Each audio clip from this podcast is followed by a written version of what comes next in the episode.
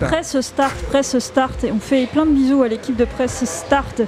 Et n'oubliez pas quand même de terminer votre émission à l'heure, puisque dans le cadre de notre programmation dédiée au cinéma de genre, vous entendrez La Mousson, La Mousson sur Radio Campus, mais vous entendrez également un sublime monologue par Fred Quintero, donc Fred de l'équipe Crossover, qui vous propose un petit petite émission spéciale dans le cadre de notre programmation cinéma de genre. Bonne soirée à tous à l'écoute. Oh, on a perdu Mélissa. On a perdu Mélissa, je crois que c'est le karma, ça. Bah, bonsoir à toutes et à tous. Bonsoir Bienvenue à toutes et à tous. sur Radio Campus Tour. Bienvenue dans cette émission Presse Start. Vous l'avez entendu, on fait un petit coucou, un petit bonjour à Mélissa, à Seb et à toutes les équipes euh, sur place. Et dans ce déluge, euh, on a pu l'entendre, la Ouais. pluie qui s'abattait euh, sur Et- Terre du Son. Et juste, on n'a pas le droit à notre, notre intro, ça y est, notre générique. Ah si, euh, moi je disais bonjour aux gens et Ah oui, maintenant ça y est, c'est parti, Ah oui, générique. Bah ouais, générique. Campus Tour, it's in the game.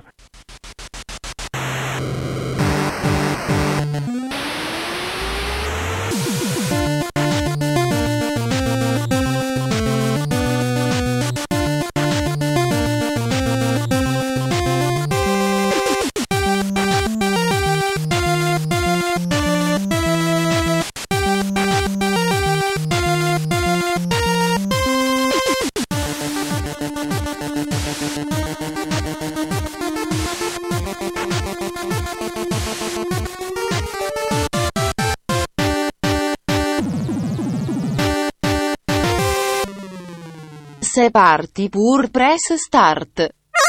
C'est donc parti pour Presse Start. Bonsoir à toutes et à tous. C'est Julien, Philippe et Tony, euh, fidèles au poste, euh, les indéboulonnables de Presse Start sur Radio Ah bah. Campus Tour. Bonjour messieurs. ah bah, bonsoir euh, Julien, bonsoir Tony, bonsoir à toutes et à tous. Bonsoir. Nous sommes donc là euh, comme chaque mercredi à 19h. Bon, à 19h16 aujourd'hui, il y a Terre du Son qui Ouais, nous a un peu euh, retardé. non, hein. on prend une heure et quart. hein. Donc il faut pas qu'on soit en retard, mais par contre ils peuvent nous Ils mettre en peuvent nous retard. gratter un quart d'heure. Ouais, ça c'est honteux, c'est honteux. En tout cas, on se retrouve aujourd'hui pour cette nouvelle émission. Press Start, c'est votre émission de jeux vidéo euh, tous les mercredis à 19h ou presque sur Radio Campus Tour.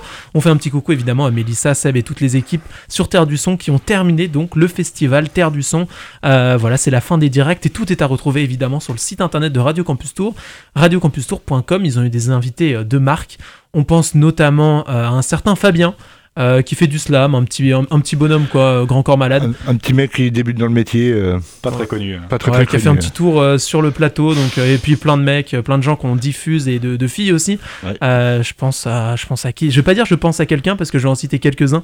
Et pour Oui. pas citer, pour pas en oublier, je cite personne. Bah, allez sur le site internet de les radiocampustor.com. super artistes euh, qui ont, euh, se sont produits à, À terre du son. à Terre du Son. La plupart sont passés, ouais. Voilà. Carrément. En tout cas, pour nous, on va pas parler de musique, messieurs, ou enfin Dommage. pas tout de suite. on va commencer par parler de jeux vidéo. Ouais. Et pour ça, ça va être euh, nos traditionnels actus, ça va être l'update. C'est l'update.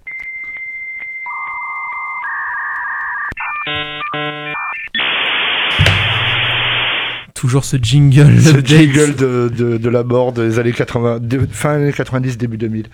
Donc l'update, on parle de l'actu des actus euh, donc de cette semaine. Messieurs, on parle d'actu la semaine dernière. Je crois que c'est toi qui as commencé, Tony. Euh, Possible, pour les plus. actus, bon, ça sera Philippe cette semaine. Philippe, Eh ben. de quoi tu nous parles? Quelle est ton actu cette semaine? L'actualité de la semaine, euh, bah, elle n'est pas si vieille puisque c'était hier hein, que c'est sorti. Euh, L'entreprise Fanatec et Gran Turismo annoncent leur partenariat pour le développement de nouveaux périphériques de course. En gros, ça veut dire qu'ils vont faire un volant. Euh, donc euh, Fanatec, c'est une des plus grandes marques euh, de- du matériel de simulation de course. hein, donc ils se sont associés avec Polyphony Digital, donc le créateur de Gran Turismo. Et ce nouveau matériel allait permettre de réduire la frontière entre le virtuel et le réel selon le, le truc de presse qu'ils ont sorti, le dossier de presse. Alors, pour, euh, déjà, c'est une super nouvelle, hein, parce que Fanatec, euh, c'est vrai que c'est euh, c'est un peu la Rolls du, euh, du périphérique de, de course, de volant et tout ça. Par contre, au niveau des prix, bah, c'est une Rolls-Royce, hein, très clairement. parce que je me suis amusé à faire un petit peu le tour de leur boutique en ligne. Rien que pour une base, c'est-à-dire juste le bloc, le bloc central, ça va vous coûter entre 1200 et 1500 euros. Euh, si vous voulez la version PC PS, euh, sinon pour la PC Xbox, c'est que 350 euros. Et ça veut dire qu'ils mettent pas du tout de pognon dans la Xbox, mais ils mettent tout sur la. Euh, pour les volants, bah, c'est entre 300 et 650 euros. Donc ça, c'est un truc qu'il faut rajouter, évidemment. Euh, les pédales, ça va entre 99 et 360 euros. Oui. et euh, si vous voulez, pour certains jeux, genre jeux de rallye et tout ça, euh, avoir la boîte de vitesse euh, et euh, le frein à main. La boîte de vitesse c'est 260 et c'est à peu près pareil pour le, pour, euh, le frein à main. Donc euh, en gros, c'est pas pour tout le monde. Alors Fanatec, euh, c'était, c'est également, au fur et à mesure du temps, est devenu partenaire de plusieurs jeux de course. Euh, Assetto Corsa Competition, donc euh, la version un- uniquement course du jeu Assetto Corsa. Et euh, l'année dernière était partenaire, et cette année aussi, du jeu euh, officiel Formula One. Donc euh, voilà. Alors, puisque les prix sont quand même assez, euh, voilà, hein, c'est quand même assez costaud. Il existe d'autres alternatives euh, pour euh, pouvoir gamer tranquillement euh, sans vous prendre trop le chou. Euh, vous avez Logitech qui est également sur le marché avec euh, le G29 qui est- c'est environ 280 euros le volant. Alors là vous avez volant, pédale, euh, vous avez tout ce qu'il faut. Après si vous voulez vous rajouter des petits trucs, ça c'est du petit bonus. hein. Mais euh, vous avez déjà le, combo euh, pédale et puis euh, volant à 280 euros, ce qui fait déjà un poil mieux, on va dire. c'est déjà une somme hein, quand même, il faut quand même dire ce qu'il est, mais c'est un poil mieux. Et il y a Thrustmaster qui également propose une entrée de gamme en aux environs de 200 euros et ça peut monter facilement jusqu'à rien que le volant. Je crois que le dernier qu'ils ont sorti, le volant seul, il n'y a même pas la base, rien du tout, c'est dans les 700 euros. hein, mais voilà, il y en a un peu pour toutes les bourses, mais euh, voilà, si vous voulez du vraiment ce qui se fait de mieux en, en matériel euh, pour jouer euh, à des jeux de course, bah, il y a Fanatec. Si vous avez un super banquier, ou si vous avez gagné au loto, ou si vous avez un, je sais pas, vous êtes professionnel de club de foot, ou un truc comme ça, bah voilà, vous pouvez vous le payer, quoi. Oui, ouais, en fait, par contre, si vous voulez découvrir ce que c'est un, un volant, vous allez à la caisse la plus proche, vous achetez une Twingo, ça vaudra moins cher. Et avec un peu de chance, elle roulera même. Et ça, c'est exactement ce que tu me disais en antenne. Exactement. Pour le même prix, tu peux avoir une Twingo et tu vas plus loin. Et, et alors, t'as une Twingo et elle est fonctionnelle, hein, c'est increvable, hein, donc tu peux y aller. hein. Donc euh, voilà, euh, petite info euh, pour ceux qui ont de l'argent ou qui ont une passion débordante. euh, Et de la place. Et beaucoup de Et de place. la place, ouais. Parce que ça, c'est le genre de truc, c'est il faut, il vous faut un, un tank. hein, euh, c'est Ah bah. c'est un hangar qu'il vous faut. Rien qu'en refroidissement, déjà, ça, ça doit être assez. euh, Ouais, mais par contre, tu vois, ce qui est super cool, c'est quand tu le couples avec un casque VR. Parce que Ah oui. moi, j'ai mon ancien coloc avait ça. Euh, tu Ouais. couples casque, plus volant, plus pédale, plus boîte de vitesse. Vraiment, là, ça c'est envoie ultra un truc, immersif. c'est assez C'est ouf, ultra immersif, ouais. J'imagine. Merci beaucoup Philippe. Bah, je t'en prie. Et on passe à toi Tony. Quelle est ton actu cette semaine? Eh ben écoutez, moi j'ai appris hier, alors en fait par pur hasard j'ai un pote qui me l'a annoncé aujourd'hui, mais euh, hier a été annoncé la sortie, enfin l'annonce officielle de Company of Heroes 3. Alors Kezako Company of Heroes 3. En fait, euh, Company of Heroes c'est une- c'est un RTS, donc un, un jeu de stratégie en temps réel, euh, qui est euh, sorti euh, milieu des années 2000, 2006 ou 2007 dans mes souvenirs, le tout premier. un peu dans la mouvance des Brother in Arms et tout ça. ouais, voilà. En fait, ça s'inscrivait en fait dans la même idée que les Band of Brothers et Brothers in Arms. C'était un- en gros, euh, c'est euh, la guerre à hauteur d'homme. Donc voilà. Et euh, donc tout se passe durant la Seconde Guerre mondiale. Donc on commence d'abord par le débarquement en Normandie. Alors c'était euh, c'était pas I- c'était pas Omaha, c'était euh, Iwo Jima ou Juno, la, la plage euh, d'entrée. Et en gros, euh, c'est euh, on avance euh, en gros sur toute la bataille de Normandie euh, jusqu'à à peu près euh, après Cherbourg. Euh, ça se termine en fait quand on quitte la Normandie, le jeu s'arrête le 1. Donc il y a eu le 1 qui a été une très grosse révolution parce que c'était un jeu magnifique avec des, des, des- des- enfin, les détails, les particules, les explosions, c'était complètement fou. Euh, voilà, c'était un jeu qui se basait sur euh, la complémentarité infanterie euh, véhicule, mo- euh, mécanisé, motorisé, les tanks et tout, avec donc d'un côté les Américains, de l'autre côté les Allemands qui n'avaient pas du tout le même gameplay d'approche. Et en gros, on envoie son infanterie pour capturer des points et on quadrille la carte de façon à grappiller de, des ressources pour construire, construire, construire et bousiller le, type en face. Avec un système de couverture pour l'infanterie, un système de suppression également euh, pour rendre les mitrailleuses efficaces contre l'infanterie et tout. Bref, il y a eu un 2 qui est sorti qui lui s'est amusé à proposer le conflit euh, côté soviétique, soviétique contre allemand avec des mécaniques qui étaient propres à l'hiver, notamment l'hiver euh, soviétique, le froid, le blizzard, euh, les, lacs gelés, trucs comme ça. Très très cool aussi, vraiment, c'est encore un jeu que je bouffe avec grand plaisir. Et donc ils ont annoncé le 3 euh, hier. Alors pas de date pour le moment, il y a eu les, previews qui ont été faits sur des pré-alpha, donc bon c'est pas parfait. Le jeu est pas très très beau encore apparemment, il est pas vilain mais c'est pas incroyable. Et donc au niveau du au niveau du lieu, donc ça se passerait sur la campagne d'Italie, donc débarquement en Sicile 1943. Et euh, également euh, une campagne sur l'Afrique du Nord avec l'Africa Corps en 42, donc face à donc euh, américains britanniques face aux Allemands, donc euh, Rommel pour euh, l'Africa Corps. Et euh, en gros, ils ont essayé de changer un peu le système parce qu'avant, donc en gros, euh, Compagnie Heroes c'était construit de façon tout ce qui est plus basique comme n'importe quel RTS, c'est une mission cinématique, mission cinématique. Là, c'est fini. Ils sont approchés un peu plus d'une idée à la civilisation dans le sens où en gros, vous avez la carte d'Italie et vous avancez vos troupes. L'ennemi va avancer ses troupes. En fonction du regroupement, vous allez avoir plus ou moins de résistance en face de vous, avec des objectifs toujours à prendre. Donc capturer le centre de communication, euh, tenir la place forte X temps, bref, ce genre d'objectif là, comme d'habitude.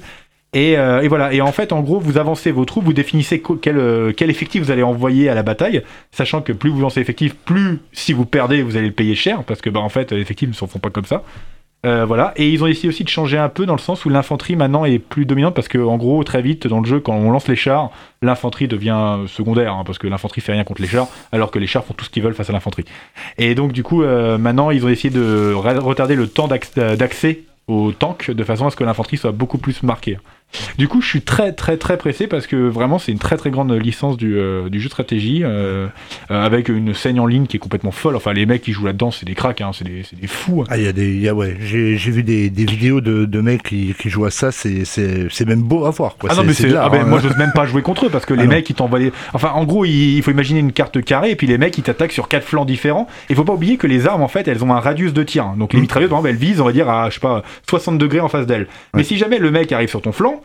et ben en fait la mitrailleuse faut la redéployer. Donc il y a un temps de déploiement la redéploiement place, ouais. et voilà. Et donc du coup en fait t'es pris mais au dépourvu très très vite. Et les mecs ils font sur des cartes totalement ouvertes c'est impossible. Moi je joue euh, carte défensive avec un pont. Moi j'adore ça. Tu me fous des canons je fous des mitrailleuses je bloque la zone complètement. Mais si jamais il y a quatre accès je vais pas tenir longtemps ouais, moi. Ouais, donc, c'est euh, ça, et, mais euh, voilà et euh, donc du coup euh, voilà ce prochain of Heroes ils ont essayé de le rendre aussi un peu plus accessible aux novices parce qu'il y aura aussi une pause active ce qui n'était pas le cas avant. Tu poses le jeu hop arrêt du jeu et là tu peux voir un peu tout ce qui se passe autour de toi envoyer les ordres en avance de façon à ce que tout le monde reçoit le même ordre au même moment Ouais. relancer le jeu merci au revoir Ça, c'est du ça, coup, c'est bien, ouais. c'est très très Parce chouette. ça, c'est et- c'est vrai que c'était c'était un des trucs euh, entre guillemets lourds. Bah, C'était, bah, t'avais intérêt d'être ultra au taquet euh, de tous les côtés. Tu voyais pas ah forcément. bah, il faut euh, avancer quoi. Sur ta carte, vraiment, t'es obligé de regarder, d'avoir, euh, d'avoir ta petite carte en bas à gauche et de bien regarder tout le temps est-ce qu'il y a des escarmouches dans, dans quel coin pour savoir s'il faut envoyer des S'il troupes faut en envoyer, ouais, c'est c'est ouais. Donc euh, voilà, donc je suis, très pressé de, ça parce que euh, le 1 et le 2 étaient de très très très grands jeux et euh, le 3 promet quelque chose et bon, petite déception. J'aurais bien aimé avoir le- la campagne du Pacifique, mais bon, qui sait, peut-être une extension puisqu'ils ont, ils ont fait un certain nombre d'extensions. Le 2 qui s'occupait côté soviétique et allemand a fait une extension sur la campagne des Ardennes, donc qui sait, on aura peut-être une extension entre la- l'Amérique et le Japon sur le théâtre du Pacifique. Bah écoute, merci beaucoup Tony. Et moi, je vais passer à mon actu. Euh, bon, moi, j'ai pas trouvé grand chose. Franchement, vous avez traité ce qui était le, le plus important cette semaine. Donc, je me suis dit, bon. Je me suis dit, bon, il y a une semaine, je vous ai parlé de CSGO, du retour en LAN, etc. Pourquoi pas faire une petite update? Donc, c'est le moment pour moi de faire une update. Euh, ça tombe bien, c'est le moment d'en faire. Bref, en tout cas, ce qui est sûr, c'est que je vous avais parlé de la team française Vitality qui était engagée euh, dans ce tournoi. Ouais. Euh, et donc, euh, bon début de tournoi des Vitality qui ont battu les, les, les Brésiliens de Furia 2-0, puis ils sont inclinés contre les Russes de Navy 2-1. C'est bon, Ça va, c'est pas La plus pas grosse- grosse défaite. et, et de, et de pas grand chose, hein, 16-10 sur la dernière carte, et c'est euh, voilà, la, la team euh, numéro 2 en ce moment. Euh, donc forcément, c'est pas facile de les battre. Et par contre, ils sont aussi inclinés contre des FaZe, euh, qui est euh, une team internationale, avec des grands noms certes dedans, mais qui ont en ce moment une période un peu plus euh, creuse, qui font qu'ils sont quand même 36e mondiaux. Euh, et les Vitality sont inclinés 2-0 contre cette team. Donc euh, bon, contre-performance qui fait qu'ils terminent entre la 9e et la 12e place de ce tournoi sur 16, joueurs, sur 16 équipes.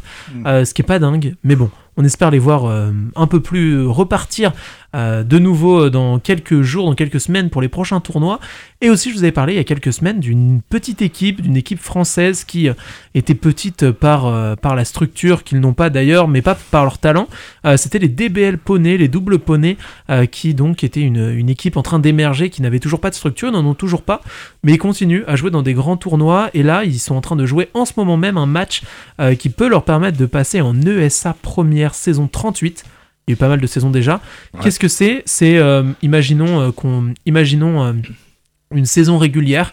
En fait, sur CSGO, ça marche beaucoup en tournoi, mais il y a aussi des compétitions qui sont plutôt des saisons régulières avec beaucoup d'équipes et beaucoup de matchs. Ouais. Et ben en fait, c'est comme ça serait, euh, euh, ça serait la Ligue 2 en fait de la saison euh, régulière, euh, bien. mais mais pas l'é- l'échelle française, hein, l'échelle internationale. internationale, c'est bien. Donc c'est déjà un très très Déjà, bon ouais, niveau. Pour être arrivé là, euh, Donc ils sont en train de jouer là en ce moment leur match contre les, euh, contre les Suédois de Apix qui sont euh, donc euh, eux 67e mondiaux contre des doubles poneys 27e mondiaux. Donc ça peut le faire, on croise les doigts pour eux. Actuellement, euh, il y a, euh, ils viennent juste de commencer leur match, hein, donc on n'aura pas le résultat avant la fin, ou alors sinon on va un peu trop déborder pour Mélissa. Euh, ça- si on déborde autant, ça devrait pas lui, lui plaire, mais pour l'instant il y a il n'y avait pas 5-2. qu'à déborder aussi. hein. Il y a 5-2 sur la première carte pour, euh, pour les doubles poneys qui, sont, qui sont bien partis là pour empocher le sixième point. Donc voilà, donc à suivre une équipe, on espère qu'ils trouveront rapidement une structure. Ils jouent contre les 70e mondiaux qui ont une structure. Et eux ils sont 27e, ils en ont pas, merde. Euh, Donnez-leur de l'argent pour qu'ils jouent quoi. Bah, et puis, euh, ouais, voilà, c'est surtout, il y a du talent et faut, faut, faut donner un peu un coup de pouce quoi, au talent. C'est ça. Après, c'est compliqué en ce moment de trouver des structures. C'est pas le sujet de l'émission, bien sûr, mais vous avez sans doute entendu parler d'un petit FPS qui s'appelle Valorant. euh, euh, Petit vous- truc. Vous avez dû entendre truc, parler de ce petit truc-là, sauf que bah, comme la scène CSGO est très fermée, t'as beaucoup de joueurs pros qui partent sur Valorant, t'as beaucoup d'Américains sur Valorant alors que t'en as plus sur CSGO, ce qui fait qu'en fait toute l'activité et l'économie est en train petit à petit de partir sur Valorant. Les joueurs sont en train de partir, par exemple N- NBK, qui est un joueur euh, emblématique de Counter-Strike, a annoncé qu'il allait passer euh, sur Valorant, un joueur français. Euh, T'en as plein qui font la transition maintenant, donc ça fait un petit peu mal au cœur, mais c'est une scène qui est en train... Est-ce que ça sous-entendrait que CSGO va gentiment et décliner Je pense qu'il y aura toujours du monde sur le jeu quand même, mais probablement que bah, les scènes vont se partager. Ouais. Le, le gâteau va être partagé en deux, et donc pour qui ça sera vraiment favorable, je pense plutôt Valorant parce que c'est un nouveau jeu, et parce que bah il y a les Américains dessus, et euh, bah, les Américains c'est eux qui ont l'argent, hein, globalement, c'est- bah, euh, ça, dans le quoi, jeu vidéo. euh, là, hein, euh. euh, Avant, c'était les Sud-Coréens avec, euh, ah, ça dé- Après ça dépend des scènes, effectivement, mais avec euh, Bah, Starcraft et LoL. hein. Starcraft, ouais. c'est ça, StarCraft, LoL, et puis voilà, le, t'as le des- championnat coréen. hein, Après, ce qui est marrant, tu vois, je connaissais pas l'équipe que tu parlais, la, la- DBL Poney, mais c'est marrant parce que moi je me rappelle la DBLP, c'était le nom de ma team quand je jouais à Bad Company 2 à l'époque. mais moi c'était un jeu de mots, euh, un jeu de mots sur un jeu de mots salace, tu vois, donc euh, c'était pour ça. Alors Mais eux c'est pas du tout ça, eux c'est euh, Double Poney, c'est une chanson de... euh, Qui a écrit ça? De Booba, je crois. Je crois que c'est de Booba, donc je crois que c'est pour ça. On vérifiera hors Je suis antenne. pas sûr que c'est beaucoup moins salace que moi en fait. À vérifier. Vérifier. En tout cas, messieurs, merci pour ces différentes actus. Je vous propose qu'on fasse une pause musicale, Philippe. Ouais. Une pause musicale, on va écouter une OST. On va écouter une OST, une OST d'un jeu, euh, bah, justement Gran Turismo, le 5. Euh, ça s'appelle euh, Soul, on- Soul on Display de Daiki Kasho.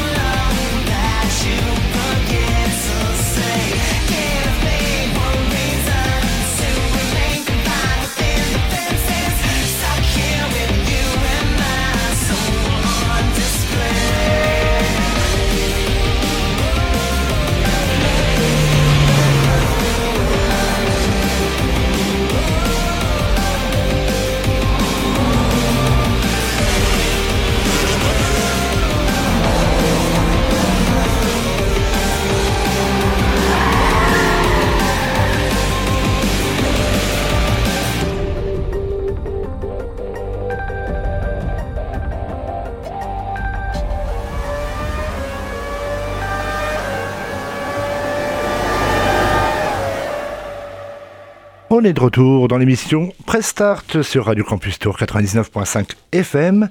Alors, euh, puisque c'est l'été, euh, on a décidé de faire des thèmes. La semaine dernière, c'était euh, le jeu vidéo et cinéma. Bah, cette année, enfin cette année surtout, cette semaine, on va faire notre top 5 des jeux qu'on a préférés. C'était un peu galère. Alors vous allez voir, le numéro 2 euh, est vraiment très sympa. hein. Va vous, sur- va vous surprendre. le premier, par contre, va vous surprendre, hein, ça j'en suis sûr. Donc restez bien à l'écoute. Ben, on va commencer avec le choix numéro 5 et 4 de chacun. Donc on va commencer par Julien. Euh, je, dis mon, je dis mon 5, vous dites chacun Tu- votre 5 et ensuite on fera les 4. 5, ouais. ouais. Ok, et Une bah c'est petite parti. explication pourquoi. euh, Tout à fait. Alors moi, messieurs, en top 5, j'ai placé le jeu Farming Simulator. qui est très sympa. Et bah qui est très sympa. C'est ça, je vous l'ai dit tout à l'heure, je vais le mettre parce qu'à mon avis, personne ne le mettra. Euh, c'est un jeu auquel j'ai beaucoup joué dans une version un peu light, car étant jeune, quand j'étais petit, euh, j'ai énormément joué sur DS en fait. Ce qui n'a pas grand chose à voir avec le jeu sur PC, on est bien d'accord. Mais il y a toujours cette euh, idée d'agriculture, etc.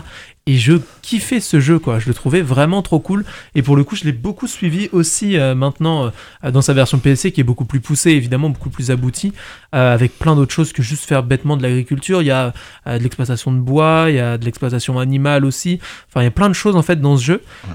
Et un jeu qui est hyper complet, qui est hyper cool à suivre. Et il y a aussi un mode compétitif de ce jeu. Euh, je sais pas si vous en avez déjà vu un petit peu. Il y en a eu à la Zilan il y a quelques Euh, semaines. J'avais vu des, des streams de compète, euh, Ouais. de compète euh, sur ce jeu-là. Et je les ai, moi, je les ai même vus en vrai à la PGW en quoi En 2018, je crois. Ah, d'accord. Où il y avait un stand, Farming Simulator, t'avais les mecs qui arrivaient et tout, sur scène, euh, LAN, euh, tu vois, ils étaient là. euh, et c'est hyper rigolo à suivre, tu vois, il y a des vraies mécaniques et tout, mais bon, c'est pas non plus un grand jeu, euh, un grand jeu compétitif, mais voilà, un petit jeu sympa à jouer avec des potes, euh, toujours rigolo, pour ceux qui aiment farmer. Voilà, vous serez servis. C'est le jeu idéal pour ça. Euh, et voilà. Ah, Il n'y avait pas de jeu de mots avec farmer, hein, attention. hein. J'en ai vu un. Mais oui, effectivement, il y, avait- il y en avait un. hein. Par contre, oui, c'est un vrai jeu de farming, hein, parce que si Ah, tu regardes le nombre d'heures, littéralement, que tu Ah as ouais, fait dedans, bon, C'est énorme. Voilà, c'était mon top 5. Alors, Philippe, ton top 5 Alors moi, le choix numéro 5, euh, Toka Touring Cars 2 sur PS1. Oula. Ah, Oh. Oui, Ah, c'est plus ancien que moi. hein. c'est plus ancien que toi et euh, le, le truc c'est c'est il y a plusieurs raisons. Premièrement parce que Toka Touring Cars 2 est peut-être le meilleur jeu qu'ils aient fait euh, de Toka hein, parce que après tout serait terrestre driver machin grid et tout ça ça on oublie ça n'existe pas J'ai des potes qui seraient pas d'accord avec toi, attention. Hein. je sais mais sauf que après c'est qu'un choix c'est qu'un avis perso et Bien sûr. tout le monde est libre euh, Toka Touring Cars 2 c'est aussi euh, bah, c'est un peu le jeu que j'aurais rêvé d'avoir quand j'étais gamin parce que euh, ayant grandi en Grande-Bretagne bah, la scène de super tourisme et bah, c'est un truc populaire là-bas et j'aurais rêvé quand j'étais gamin de, de pouvoir jouer à une époque avec euh, un jeu avec les plus grands pilotes anglais sur des circuits anglais et tout ça et ce jeu-là, bah, il a fallu que j'attende euh, 97, avoir 12 ans pour finalement euh, y jouer.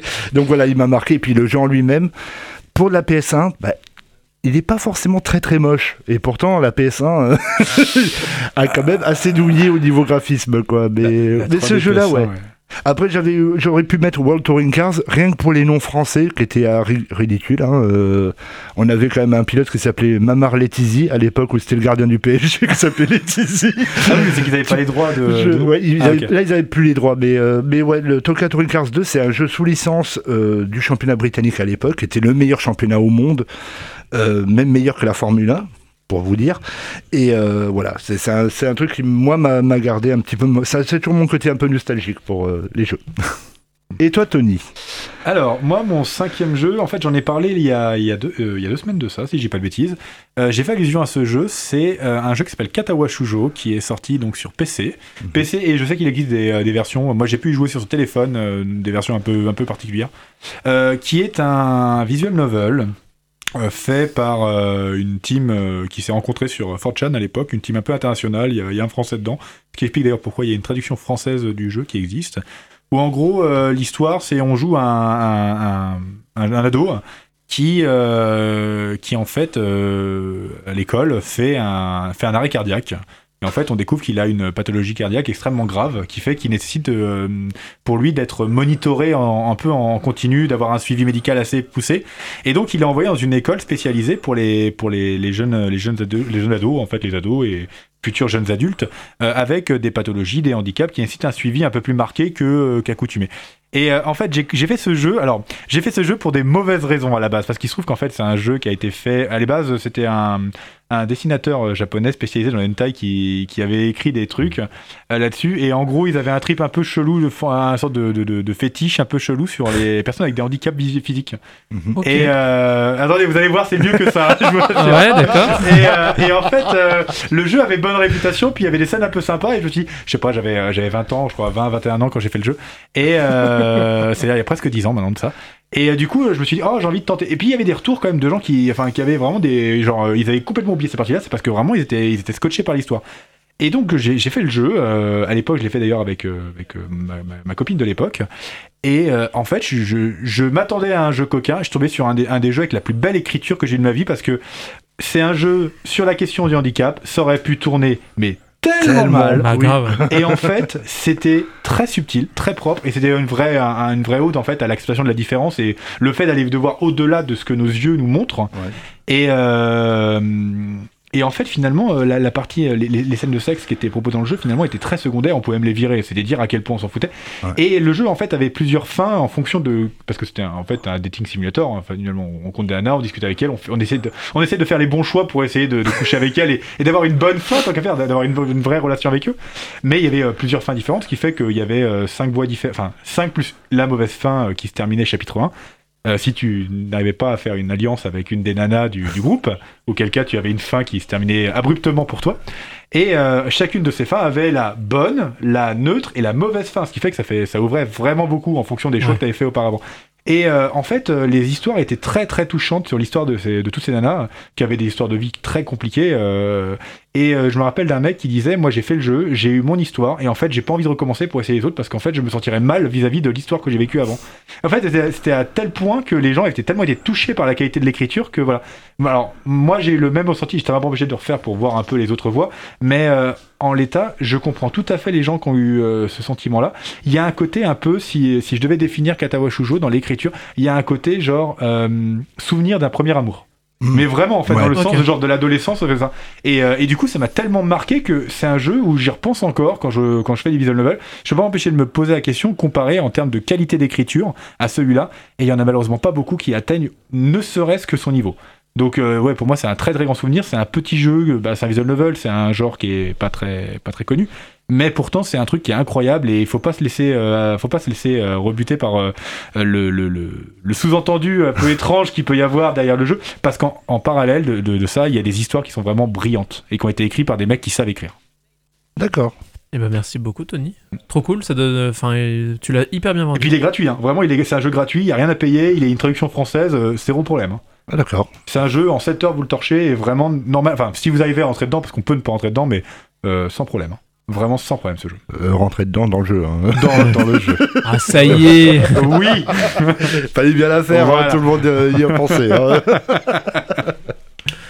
On passe au top 4. eh ben, on va passer au top 4. J'ai un peu honte si c'est moi qui enchaîne avec le top 4. C'est moi Bah, qui enchaîne. C'est toi qui J'ai honte d'enchaîner après ce que t'as dit et de parler de ce que je vais parler.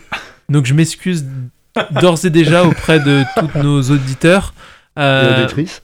moi et auditrices Et auditrices. d'ailleurs, et, euh, et toute autre personne qui puisse nous écouter. Euh, dans mon top 4, j'ai mis un jeu auquel j'ai beaucoup trop joué pour ne pas y mettre, pour ne pas le mettre ici. Comme toi, je sais que t'as fait comme ça, Tony aussi. T'as regardé ton nombre d'heures de Ouais. jeu en te disant bon, qu'est-ce que je mets dans mon top 5 par rapport à ça? Et donc par rapport à ça, j'étais obligé de mettre FIFA dans mon Bah oui. dans mon top 5. Donc voilà, à quatrième position. Ouais, mais c'est moins classe que. C'est moins classe, mais il y a toujours les- l'idée de mettre quelque chose dans, dans autre chose. Hein. C'est ah ouais, c'est pas pareil. Il y a C'est toujours cette. euh, Bah, parce que ouais, c'est un peu plus mainstream que c'est forcément moins bien. hein. Ah oui, non, mais clairement, clairement, clairement. Mais en tout cas, FIFA, pour ceux qui ne connaissent pas, je pense que Lequel la plupart connaissent. Euh, ah, j'ai pas mis de numéro Parce de que plus. FIFA, parce que- c'est quand même, euh, ça part de 95 par là, Ouais, quelque chose. jusqu'à maintenant. Hein, donc, euh, Sachant que le meilleur c'est FIFA 97 avec ses 97, ses- ses foot de- 98. foot de- dans les salles dans les salles Le et Eric. Cantona excusez-moi Désolé de vous décevoir, mais je pense de que cheveux Playmobil. je pense que mon, premier FIFA, ça devait être FIFA FIFA 2007, un truc comme Ah ça. oui, oui. Oh là. Donc, bah, il euh, bah, forcément. ouais. J'avais oublié C'est logique aussi. Donc hein, euh, en vrai j'ai pas mis de numéro forcément mais je sais que j'avais un FIFA sur DS auquel j'ai beaucoup joué et puis ensuite euh, euh, quand j'ai eu euh, voilà quelques plusieurs opus après sur euh, sur PS4 tout simplement. Déjà parce que j'ai énormément saigné le jeu, euh, que ce soit le, le mode solo, les compétitions, euh, à faire monter le Tour FC en, euh, en Ligue des Champions, tu vois, euh, Toi aussi, tu as essayé ça. ou ce genre de choses. Euh, et Je l'ai puis- fait avec Château, figure-toi. Ah bah voilà avec Châteauroux. Quelle galère Ah, surtout les recrutements qui sont pas faciles. Ah, c'est clair, quoi. quand t'as euh, quand t'es le premier de la Ligue 1 et tout avec tous les joueurs qui sont à peu près du coup du niveau où tu dois être te disais moi je me souviens dans la version à laquelle je jouais euh, ce club n'est pas assez prestigieux pour moi parce que ouais de base t'es un club genre fin de tableau Ligue 2 mais là Ouais. t'es premier de Ligue 1 go, viens en fait J'ai joué la Ligue du des pognon, viens viens mais non ça marchait pas Euh, donc voilà un, jeu un jeu mythique un jeu entre potes qui fait toujours des soirées et des moments euh, super cool Des grands moments, ouais, de Voilà. grands moments de fou rire. c'est toujours hyper sympa Et de lancer de manette aussi. oui aussi Ouais, évidemment c'est- mais- c'est- c'est tout le plaisir du. Le but, c'est pas de gagner, le but, c'est de t'humilier. Oublie pas. c'est ça. et puis voilà et puis pour le pour le plaisir de chaque année racheter une version qui coûte 70 balles Ah, alors que c'est la même que celle d'année d'avant. Ah, les jeux de sport. Mais bon, Pourquoi voilà. vous croyez que j'adore ça, les jeux de sport J'adore me faire mal. J'ai à mettre un pigeon. Je vais mettre un con. donc voilà, c'était mon top 4. À toi, Philippe, quel est ton top 4 Alors, le top 4, bah, il m'a posé problème. Déjà, le top 5 m'avait posé pas mal de problèmes. mais le top 4, c'était encore pire. Euh, j'avais, au départ, j'avais déjà arrêté un choix, mais je me suis rappelé d'un jeu en écoutant euh, Tony. Bah, c'est Heavy Rain. Heavy Rain, qui Ah, pour Heavy moi Rain. a été une, euh, une claque, vraiment euh, dans le monde euh, du jeu vidéo. Alors, Heavy Rain, pour ceux qui connaissent pas, c'est un jeu de David Cage, qui euh, est un réalisateur bah, un peu à la Kojima, c'est-à-dire que c'est des mecs qui sont un peu frustrés de ne pas avoir été euh, réalisateurs de, de films, mais ils ont mis euh, ça dans, dans les jeux vidéo. Et en fait, c'est euh, vous incarnez trois personnages différents et vous menez la même enquête. Vous, euh, vous incarnez le père, vous incarnez une journaliste et un flic, enfin un détective privé, et ça. aussi un mec de la, de, du FBI. Donc quatre ça, ouais. Quatre personnes et vous enquêtez sur l'enlèvement euh, d'un enfant. Et euh, il y a un tueur qui sévit, un tu- tueur en série qui s'appelle le tueur à l'origami. Je vous laisse euh, comprendre pourquoi. Et euh, voilà, le, tout le, truc, c'est d'essayer de chercher bah, justement de sauver l'enfant. Et vous allez passer par des, des scènes, c'est du QTE.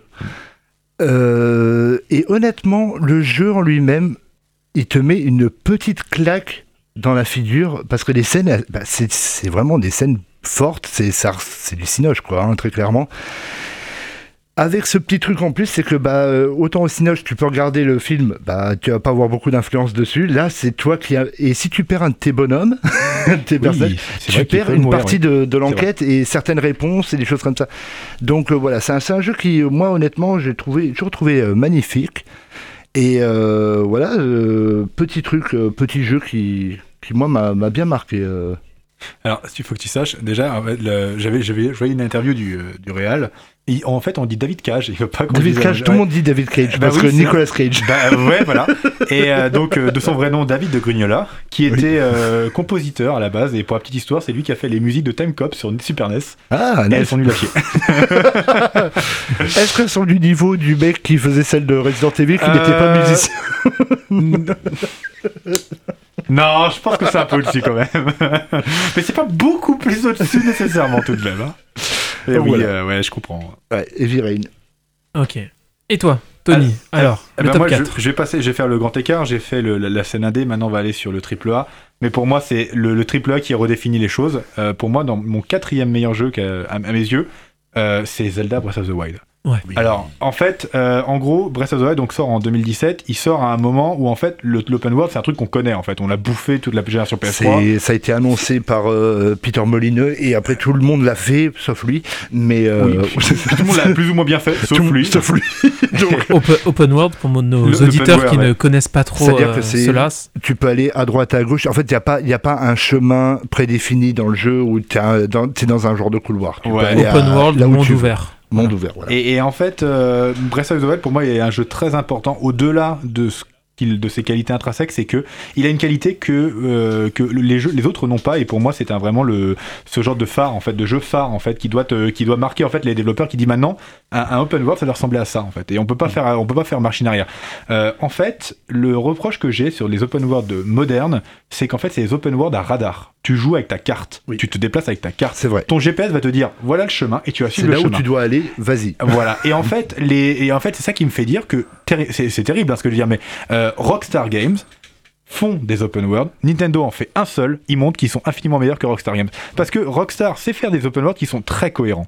Enfin, euh, Red Dead Redemption 2, Red en termes de cohérence, ouais. c'est incroyable.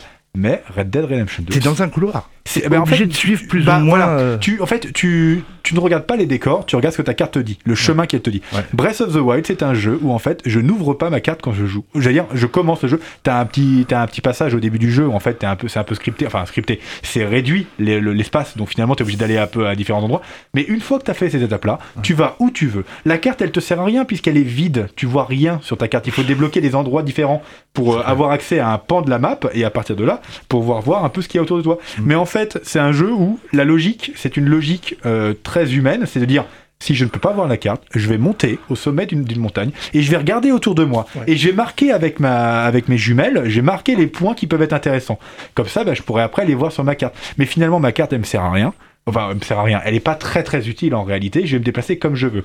Et au-delà de, euh, de, de, de ce choix technique qui pour moi est un choix incroyable en termes de open world, c'est-à-dire le fait que couplé au fait que on voit une montagne à, je sais pas, 5 km, on va pouvoir la gravir cette montagne. Ça va pas être un, une sorte de, de mur euh, invisible euh, qu'on Oui. fait souvent dans les open world.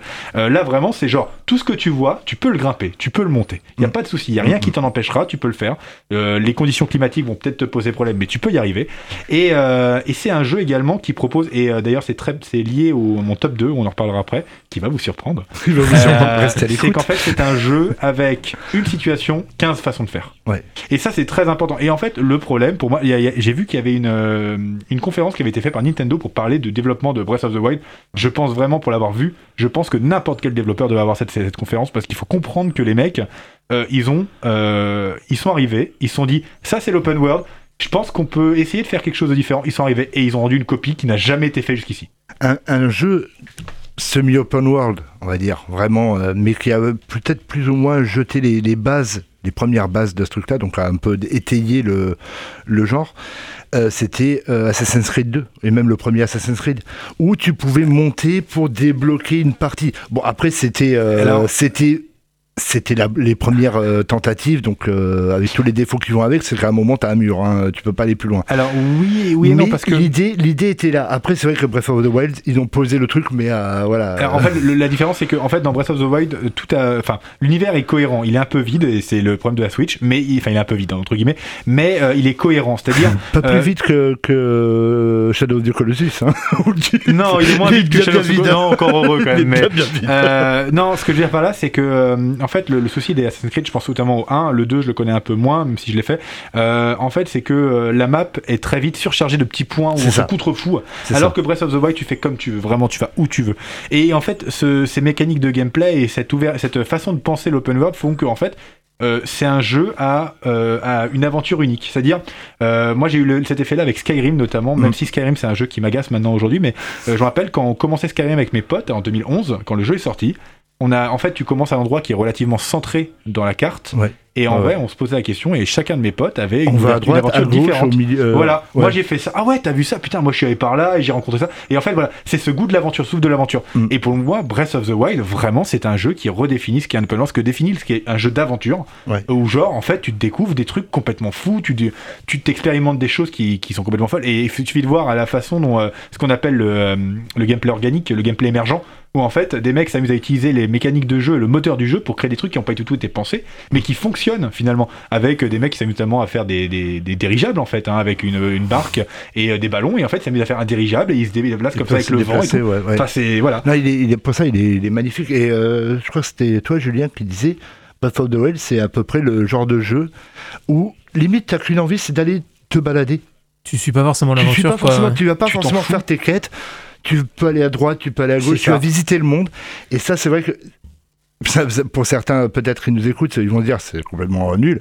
Mais au contraire, je trouve qu'il peut y avoir un côté reposant aussi de se dire voilà, j'ai passé peut-être un quart d'heure, une heure, une, une heure et demie, juste à me balader. Bah voilà, C'est ce Ouais, côté, ça fait du bien. ce côté que t'as un peu aussi dans GTA, quoi. Genre, euh, Ouais, dans Bah, je GTA, me tu promène, peux- quoi. Tu peux te balader dans la ville euh, tranquille, quoi. Oui, mais le truc c'est qu'en fait dans Breath of the Wild, tu c'est que dans GTA, dès, que le mec il respire, en fait, il prend la police sur le dos. Quoi.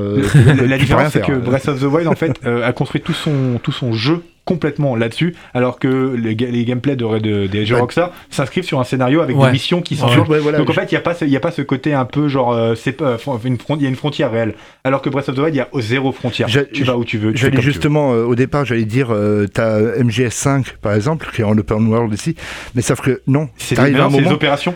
T'es- dans une opération, c'est-à-dire que si Ouais. tu vas aller à gauche pour faire ton opération, ok cool. Par mais contre, tu faire- obligé de, de faire ton opération. Par contre, tu peux arriver sur le terrain si tu veux sur l'une des cartes et euh, faire les missions qui vont apparaître au fur et à mesure. au fur et à euh, mesure, ouais. Capturer les soldats, euh, détruire un char ou capturer un char. Tu pouvais le faire. Attraper Mais, des euh, chèvres, parce que ça aussi, ça c'est un des trucs les plus drôles.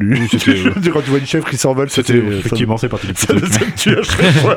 Mais voilà, en tout cas, pour moi, Breath of the Wild, c'est un très très grand jeu qui a gagné d'ailleurs le, Game Award du, du jeu de la gêne face à The Witcher 3. mérité. Et je pense que clairement le match était même pas faisable. Enfin, évidemment que The Witcher 3 allait se faire bouffer. hein. Je veux dire, on est sur deux visions du, de l'open world et pour moi, Nintendo a prouvé que, eh ben en fait, ils ont encore un paquet sous, le, sous la pédale. hein. Bah, en, est- en mettant peut-être euh, moins d'argent euh, que, de- que les, les deux gros, hein, très clairement. euh, c'est une licence qui date d'il y a plus de 30 ans, ils se sont largement remboursés sur le truc.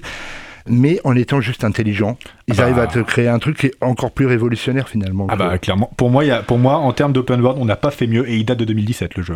Ouais. Ouais. Et il y a la, la suite qui va bientôt Et arriver, ouais, la Breath suite. of the Oh là Wild là. 2. Bah, ça oh là là, être- bah ça c'est Day One. hein. C'est non négociable, c'est Day One. Ah bah Est-ce oui. qu'on a la date Je crois pas non, encore. Non, je crois qu'ils pas un- encore au annoncé. mieux un fin 2022 au mieux. Ouais, donc. euh, Ok, donc encore un peu d'attente quand même. Ouais, ouais, on n'y est pas. hein. Bah, entre temps, tu as Skyward euh, Sword euh, Oh, qui est sorti. pas, qui est pas un truc. Mais dites-vous que, dites-vous que je vais me marier avant que le jeu sorte. C'est dire à quel point on n'y est pas.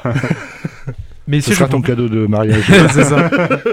je vous propose de faire une pause musicale dans cette émission. On va de nouveau écouter donc de la musique. Philippe, la qu'est-ce qu'on va écouter Encore un OST. Un OST d'un film qu'on a parlé un tout petit peu. Non, on n'a même pas parlé la semaine dernière. On n'a pas osé. On n'a euh, pas eu le temps, On n'a ouais, pas je osé d'en parler. Mortal Kombat.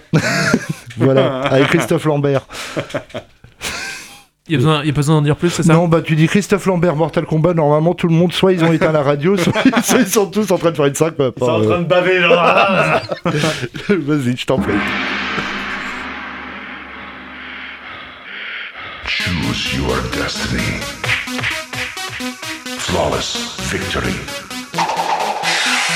Choose your destiny. Flawless victory.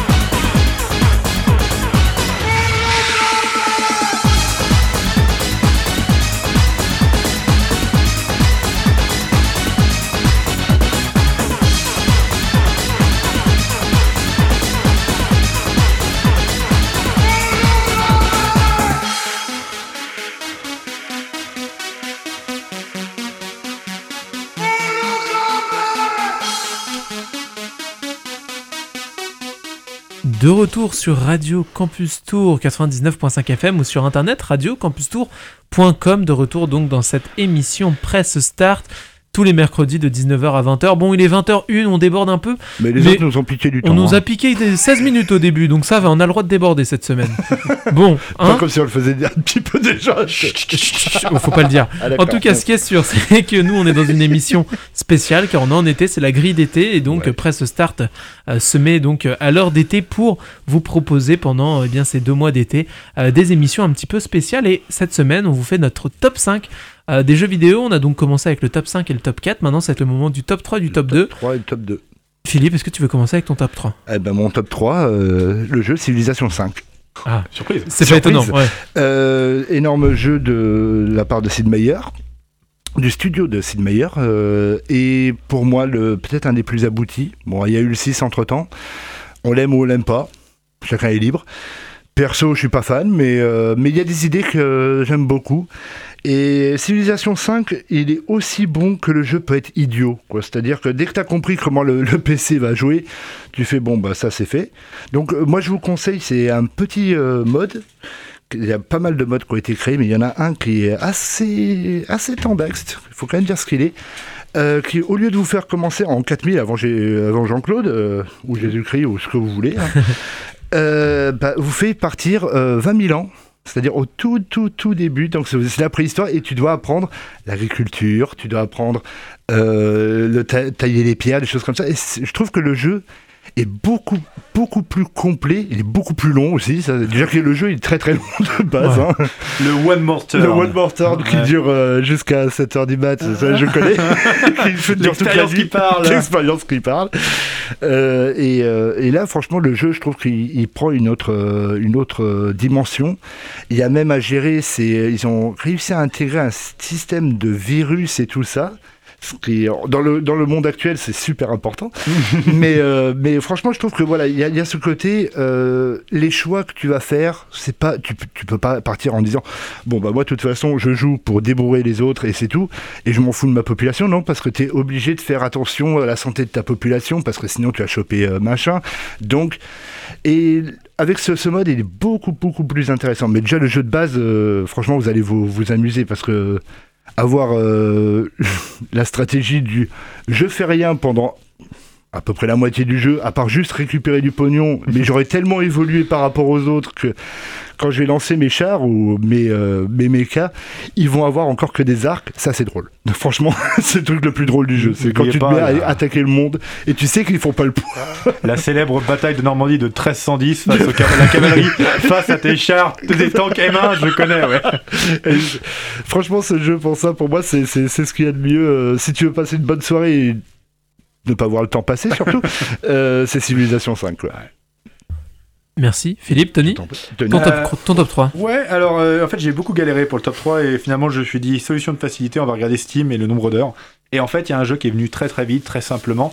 Faut savoir que je suis très compliqué pour les FPS. C'est un genre que j'adore, mais je suis assez compliqué pour ce genre-là. faut dire qu'il y a- il y, a euh, du bon et du très très très mauvais. Quoi. Euh, Voilà. peu de bon pour beaucoup de mauvais. Et alors, c'est encore pire quand on parle de, de la composante multijoueur. Et euh, en fait, il se trouve qu'il y a un, un- En général, il y a un mélange que j'aime bien, c'est quand on met un peu de simu dans mon FPS. Moi, tu me mélanges un peu de simu dans le FPS et en général, je m'entends bien. C'est comme mettre un peu de caramel dans une tarte au chocolat. Je fais, oh, j'aime bien. Bonne idée. Vas-y, continue. Et euh, du coup, en fait, il y a une série qui est sortie il y a quelques années qui s'appelait Red Orchestra, qui était un mode à la base de Half-Life, euh, Half-Life 2, avec le moteur source. En gros, c'est euh, Seconde Guerre mondiale soviétique contre, contre allemand. Et en fait, c'est un gameplay beaucoup plus lourd où en fait les fusils ont une vraie, un vrai recul. Faut viser, ça met du temps. Quand tu cours, bah, tu tu t'épuises. Quand tu t'épuises, ta visée, elle est en train de partir dans tous les sens. Quand tu commences à tirer, bah, en fait, la première balle va aller droit, mais après, ça va monter très vite.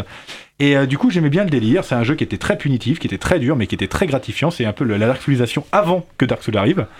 Et euh, voilà, donc très cool. Ils ont fait un, puis ils ont fait un 2. Ensuite, ce 2, il a abouti d'une extension qui s'appelle Rising Storm. Rising Storm qui fait la campagne du Pacifique, américain contre japonais, avec le gameplay japonais très différent du gameplay américain, parce que les japonais ont la charge bonsaï, et c'est excellent quand on fait ça, parce que dans la map, tout à coup, t'entendais bonsaï avec des mecs qui chargent au sabre ou, euh, ou à la baïonnette, donc c'est assez euh, fascinant. D'autant que en fait, euh, ça fout la trouille aux soldats, t'as l'effet l'effet de suppression, qui fait qu'en fait, bah, t'arrives pas à viser correctement, Et puis- puis les mecs le- ils encaissent. euh, Il y a le truc aussi de te dire, c'est que les Japonais, ils ont des bases, alors que les Américains, ils ont rien. bah, alors, Donc en le, fait, le gameplay est totalement souvent différent. souvent euh. t'es en attaque ouais quand t'es euh, quand t'es euh, américain plus que japonais mais bon. Et, euh, et du coup ouais ils avaient sorti ce mode que j'avais trouvé génial avec un système d'évolution des armes et selon tes classes où tu gagnes des améliorations de ton fusil genre une poignée une lunette de meilleure qualité pour les lunettes bref. Et donc ils ont fait ils ont annoncé un 2 qui s'appelle Rising Storm 2 Vietnam. Et alors là il y a tout ce que j'aime. C'est le Vietnam. Donc c'est les années 60 le, le rock il est incroyable.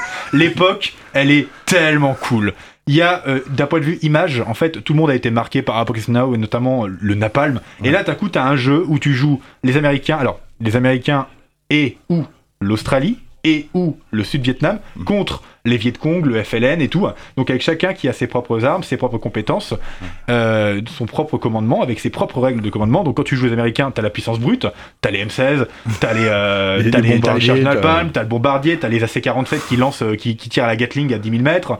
Donc euh, voilà. Et à l'inverse, avec les Viet Cong, t'es beaucoup plus posé. C'est tu poses des tunnels pour faire respawn tes troupes, alors que avec les Américains, c'est avec ton, chef- ton, ton chef d'escouade.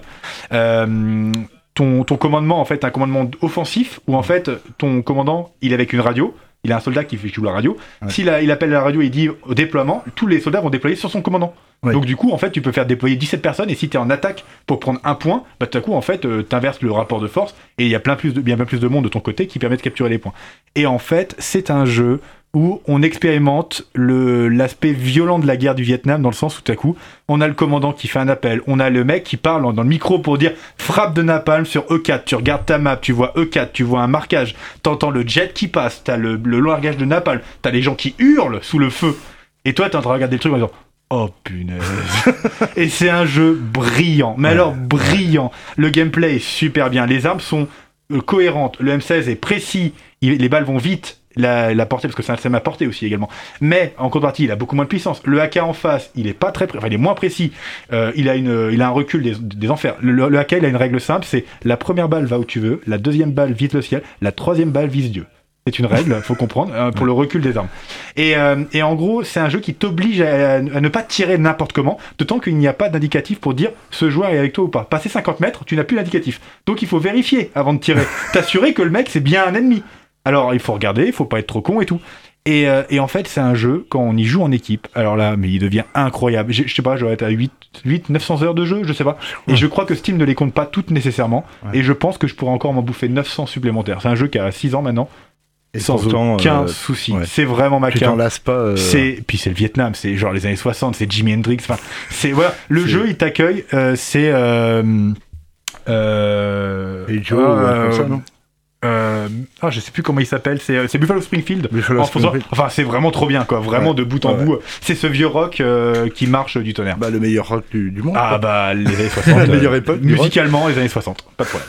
Et euh, moi, pour mon top 3, on reste dans le FPS. Alors, moins de simulation, mais euh, je vous en parle trop souvent pour ne pas le mettre dans mon top 5. CSGO. CSGO, bien sûr. Ah, désolé, mais moi, ça rentre dans mon top 5, dans mon top 3 même. Euh, pourquoi? Parce que c'est un jeu qui, euh, en termes de FPS vraiment mainstream, c'est celui qui est, à mon sens, le plus poussé. C'est celui qui a le plus de mécanique. C'est celui qui est le moins facile à prendre en main, je trouve. Tu parlais de ce truc de recul d'armes. Ouais. Euh, bah, sur CSGO, il y est complètement. Alors, certes, tu peux apprendre à le, à le, à le maîtriser. Mais pour le coup, ça reste assez complexe et c'est pas un Valorant ou quoi où les balles vont partir toutes droites. Euh, Il y a une vraie cohérence là-dedans. Il y a beaucoup de stratégie. Il y a un- c'est un jeu hyper euh, hyper euh, pointilleux aussi. C'est-à-dire que tu fais un truc pas comme il faut, bah tu te prends une tête et t'es mort quoi. Faut vraiment être regardant sur à peu près tout, prendre des positions assez compliquées.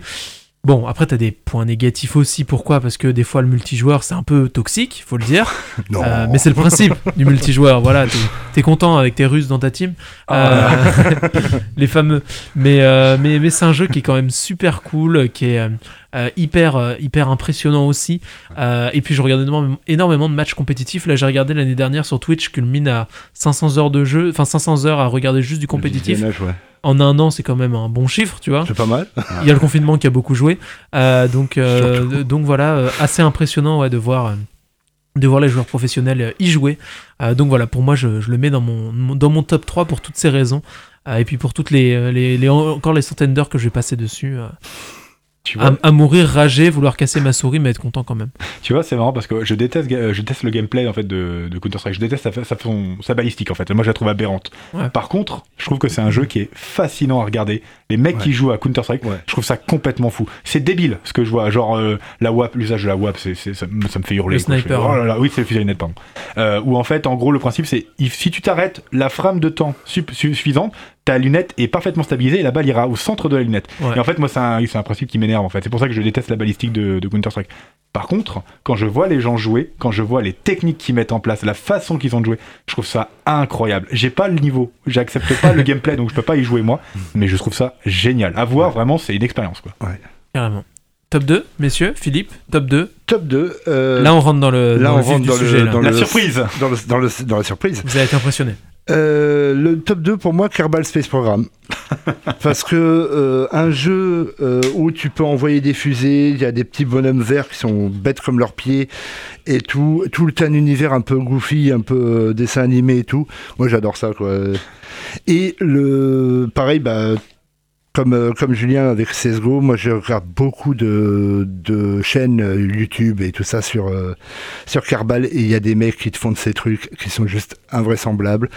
Et toi tu te dis, ouais, moi je suis content, j'ai fait décoller ma fusée, j'ai réussi à la mettre en orbite. Et t'as des mecs qui disent, alors là aujourd'hui je vais prendre du, je vais fabriquer toute une statue, machin bidule, et puis je vais l'envoyer sur la, la planète la plus loin du truc. et toi t'es là, tu te dis, Ok, mais je le ferai pas. Je sais très bien que j'ai pas les capacités.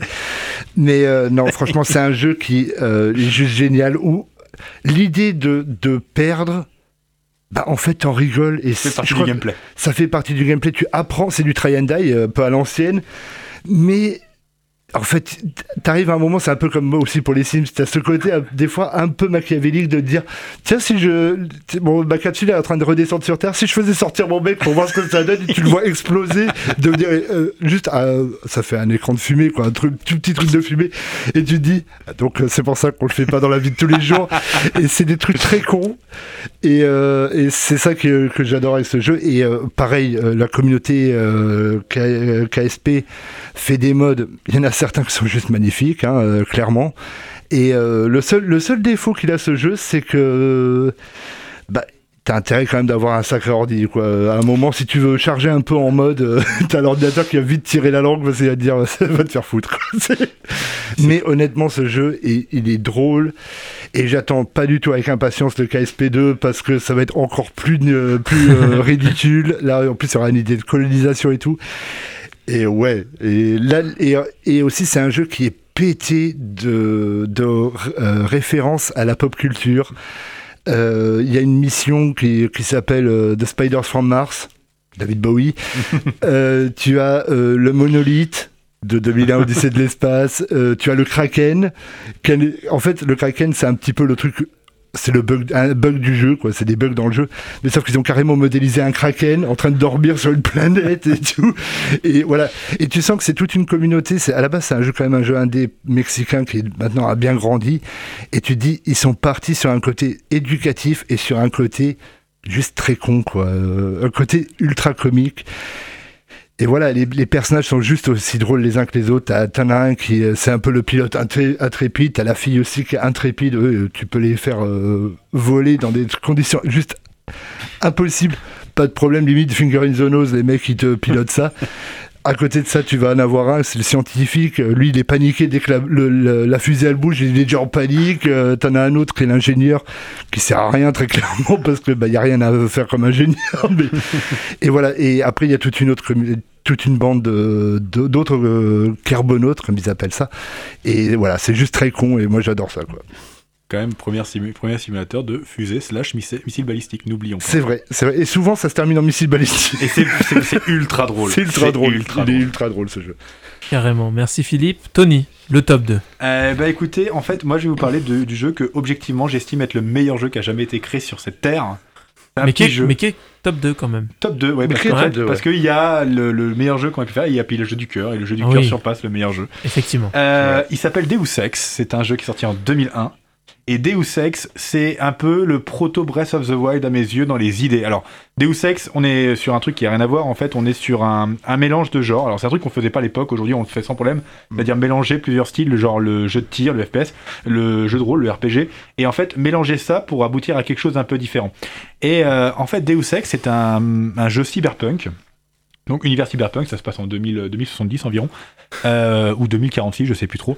Et euh, en gros, on joue un euh, JC Denton qui est un agent modifié, nanomodifié. Donc en fait, le jeu est passé d'une époque du transhumanisme où on avait des physiquement on voyait nos modifications jusqu'à un moment où on a réussi à créer des hommes qui ont été modifiés sans que ça se voit physiquement. Et euh, en gros, donc euh, c'est toutes les thématiques du cyberpunk en général, c'est-à-dire euh, euh, en gros, il y a du terrorisme, il y a des complots en, interne de l'État et à l'échelle internationale, il y a un virus. C'est incroyable, c'est un jeu qui est ultra en avance sur son temps, puisqu'il y a un truc qui s'appelle la peste grise qui touche toute la population. L'ONU et l'OMS essayent de faire quelque chose, mais en fait, il y a un complot en interne. Il y a une police qui a été créée pour veiller euh, à justement fournir un vaccin, parce qu'il existe un vaccin qui s'appelle l'ambroise, mais le truc c'est que l'ambroise, finalement, tu sais pas trop, tu sens qu'elle est gardée pour les riches et que les pauvres ils sont en train de crever dans la rue. Bref. Et en gros, c'est un jeu qui est conçu comme Breath of the Wild dans le sens où c'est pas un open world, mais il y a une situation et 15 façons de faire. Et la puissance de ce jeu, elle s'exprime sur un détail qui est con mais qui est à tenir. C'est qu'en fait, le jeu commence direct sur une mission où en fait ton frère te donne des informations et puis hop, t'es parti. Tu dois euh, récupérer un chef terroriste dans la tour de la, la Statue de la Liberté. Et euh, une fois que tu as fini ta mission, tu reviens à ton QG et tu discutes avec ton chef, il te donne tes missions, il fait le point sur les objectifs que tu as menés, comment tu les as menés et tout. Et puis voilà, et en fait, tout le monde réagit face à ta, façon de faire. C'est-à-dire, si tu tues ou si tu tues pas, parce que tu peux ne pas tuer, hein, euh, bah, les gens vont réagir en te disant Ah, bah t'es vraiment une poule mouillée, t'oses pas tuer, ou c'est bien, tu, tu gardes le respect de la vie humaine, malgré tout, t'oublies pas que t'es un agent fédéral qui est là pour veiller à ce qu'il n'y ait pas trop de morts et faire au maximum sans ça. Et euh, le truc très con, c'est que cette idée va très loin, puisque avant d'aller voir ton chef, si par exemple tu vas dans les toilettes des femmes, eh ben les femmes vont te gueuler dessus, et le patron, lors de ton briefing, fait Ah, par contre, ce serait bien que vous arrêtiez d'aller dans les toilettes Ah, des femmes, parce que c'est- très malaisant comme ça. Ah, c'est bien Et euh, c'est un jeu qui va en fait qui, qui s'amuse à jouer avec toi sur les actes que, tu- que tu fais ont un impact dans l'histoire. Et euh, par exemple, c'est un truc con, mais le, lorsque tu chopes le chef terroriste en haut, euh, il y a un soldat de ton armée qui vient et tu peux le tuer. Et si tu le tues, au briefing, il y a euh, le chef qui fait Au fait, à tout hasard, euh, vous sauriez ce qui s'est passé parce que le soldat qu'on a envoyé pour garder le type, il est mort. Réponse de ton personnage Ah, Je sais pas, une, une balle perdue. Donc réponse du jeu, ah bah elle était pas perdue pour tout le monde cette balle hein Bon il y aura une enquête, hein, on en reparlera. Et donc bref, c'est un jeu comme ça qui est construit de façon à ce que chaque fois, chaque fois que tu as un objectif, tu as des choix à faire et ces choix peuvent te mener à une scénario totalement différent. Il y a par exemple une scène où euh, et j'ai découvert des mecs qui trouvaient de nouvelles façons qui étaient même pas pensées mais que le scénario arrivait à, emboîter malgré tout où en fait en gros tu as un type que tu récupères dans un avion et euh, en gros deux choix, soit tu discutes avec lui et tu dois l'assassiner, donc tu l'assassines tel, quel, ou alors tu continues de discuter, mais de Lana qui te suit derrière fait non mais c'est bon, il faut le tuer, ou et tu continues à discuter jusqu'à ce qu'en fait ait ras le bol puis c'est elle qui l'assassine, ou alors tu l'assassines toi, elle, tu la tues, puis tu fais bon maintenant on va pouvoir discuter tranquillement parce qu'elle me faisait chier. Et, j'ai vu des mecs qui s'amusaient à la bloquer en mettant des obstacles sur son chemin pour qu'elle ne puisse pas venir et qu'ils puissent discuter avec elle sans être emmerdés. Enfin, genre, le jeu est suffisamment euh, ouvert pour te permettre de créer euh, ce genre de situation. Et Deus Ex, c'est un jeu alors, qui est très vieux, c'est vrai, 2001, donc graphiquement ça fait un peu mal, même s'il y a un très bon mode qui s'appelle le mode révision, qui rajoute des succès d'ailleurs sur Steam, il y a plus de 300 succès. Ils sont excellents parce que le jeu en fait est un jeu qui ne se prend pas tout à fait au sérieux, dans le sens où la trame est très sérieuse, mais il se passe des choses qui sont extrêmement drôles. Mais vraiment, le personnage est en fait très drôle, il y a un humour très pince sans rire, et il y a des situations très débiles. Euh, je pense notamment on a une où tu, tu entres dans une baraque, euh, t'es appelé par un gars et en fait un, un sorte de portier, une sorte de majordome en fait qui est à l'entrée de la grande résidence. Et le type est le type est un peu bizarre et tu peux le flinguer si tu veux. Et si tu le flingues, lorsque tu vas voir le gars que tu devais voir, il te dit euh, ah au fait le type qui s'occupait de votre baraque, il est chelou donc je l'ai flingué. Ah, donc la paranoïa, ça commence à vous toucher, vous aussi. hein, c'est bien, c'est bien. Et donc voilà. Et en fait, c'est- un jeu qui est construit comme ça, où en fait, il, est très sérieux. Sa thématique est excellente. Vraiment, son scénario est génial. Il est incroyablement d'actualité encore aujourd'hui. Mais il est d'un humour, mais incroyable. Et surtout, c'est un jeu qui te laisse la possibilité de tuer ou non. Et ça, c'est très très Ça, rare à ouais, l'époque. On n'avait ouais. pas souvent ça. C'est très très rare. Et pour moi, Deus Ex, c'est un mélange de genres qui marche du tonnerre avec une, amélioration de ton personnage, de ses compétences et tout. Les choix de scénario avec les embranchements qui vont faire qu'il y a plusieurs fins et surtout plusieurs choix. C'est-à-dire, des gens vont mourir ou non durant ton, ta session. Et euh, à la fin, on a vraiment pour moi le proto meilleur jeu qui a jamais été construit et sur laquelle euh, beaucoup de jeux se réclament de son ADN. Et aujourd'hui encore, euh, Deus Ex, c'est un jeu qui est très digne à être fait, qui mérite d'être fait et qui fait partie pour moi de ces jeux qui sont légendaires et qui méritent de rester en mémoire. Eh ben écoute, merci beaucoup Tony. Moi je passe à mon top 2 aussi. Alors top 2, on retourne du côté Nintendo et euh, impossible de ne pas citer Mario Kart en top 2, franchement. Lequel Euh, alors lequel Ah, bonne question. Euh, et bah, euh, Tous. moi, comme ça en tête, j'ai surtout celui sur DS, le Mario Kart, le classique. Ouais. Euh, pourquoi? Parce que je repense à tous ces voyages scolaires où tu pars avec ta DS et où à, je sais plus combien c'était, 8 ou 12 à l'époque. Une seule cartouche et tu Je crois que c'est 8 et à 8 personnes et tout le monde avec sa DS et tout le monde peut jouer sans même avoir le jeu et tu fais des grandes parties dans le bus etc Ah. et, et même dans plein d'endroits je pense que beaucoup de gens ont vécu ce genre de choses cette époque où Les tu pouvais avoir un seul jeu et y jouer à 8 c'était trop bien Les soirées, euh, les soirées entre potes euh, où euh, bah, on va faire Mario Kart et puis ça part euh, forcément en cacahuète parce que bah t'es- tu fais le coup salace. double dash, double dash à 4 ou 64 à 4 sur les arènes. Oh là là. Voilà tu, tu mets des défis aussi. Euh, celui qui perd il fait ceci ou cela Ouais, ouais, Ah, l'abus d'alcool est dangereux pour la santé à la consommer avec modération on le rappelle. Mais, mais ouais, ouais, c'est surtout, surtout il faut le mettre en, en- après une heure ou deux où tout le monde est- commence à être bien en train de mariner, tu mets un petit Mario Kart, ça, passe, ça part tout seul. Là c'est formidable. je comprends pas j'avance pas tu sais, Je- contre le mur avec le petit robot qui dit demi-tour demi-tour Mine de rien, j'ai un pote, ça lui est arrivé. hein. ça m'étonne pas Quel grand Il jeu. fait comme ça, mais punaise, ah, j'ai bloqué. Ah, C'est la marche arrière. Ah ouais. Et mine, et mine de rien, pour parler du gameplay, c'est vraiment un jeu qui réussit à allier pour les personnes qui ont un bon niveau du fun, pour les personnes qui jouent moins, moins souvent du fun aussi, parce que il y a des items pour rattraper ceux qui sont devant si on prend trop de retard. Ouais. Il y a de, oh, maintenant il y a de l'assistance aussi. Ah, si t'es trop mauvais, bah, enfin si t'es trop mauvais, si tu joues moins en tout cas, tu peux ne pas tomber de la piste et donc Ouais. réussir à rivaliser avec les autres. Donc tout le monde peut s'amuser, même si on n'a pas le même niveau, même si on a qui jouent plus souvent que d'autres. Il y a du fun pour tout le monde. Les décors sont hyper Bah, cool, c'est coloré, c'est cartoon, c'est trop bien. Il y a les personnages qu'on connaît tous, il y a plein de façons de personnaliser sa voiture. Enfin bref, c'est drôle, est- il est juste parfait. c'est ouais. parfait, c'est un jeu, ouais, Ah, C'est indémodable. ouais. un jeu, ouais, Ouais, ouais. clairement. hein. Ah. Franchement, ça reste. Pas de problème. Dans 30 ans, on parlera de Mario Kart 14 et on sera content, quoi. Ouais. Ouais, ouais. Et on trouvera ça toujours aussi génial. On trouvera ça, ça toujours aussi génial, c'est ça. carrément. Mais si on va passer à notre top 1, je vois l'heure qui tourne. on L'heure a qui tourne et on beaucoup va de se faire taper sur les doigts. On a- et là, euh, on n'a pas le droit de déborder. Il nous Ouais. reste 7 minutes Allez, pour le top arriver. 1. On a 2 minutes chacun. Philippe, ton top 1 jeu vidéo. Grosse surprise, Metal Gear Solid 3 Snake Eater. Mais non. Incroyable. Alors Ok, pourquoi, Tony. Ah non, pardon.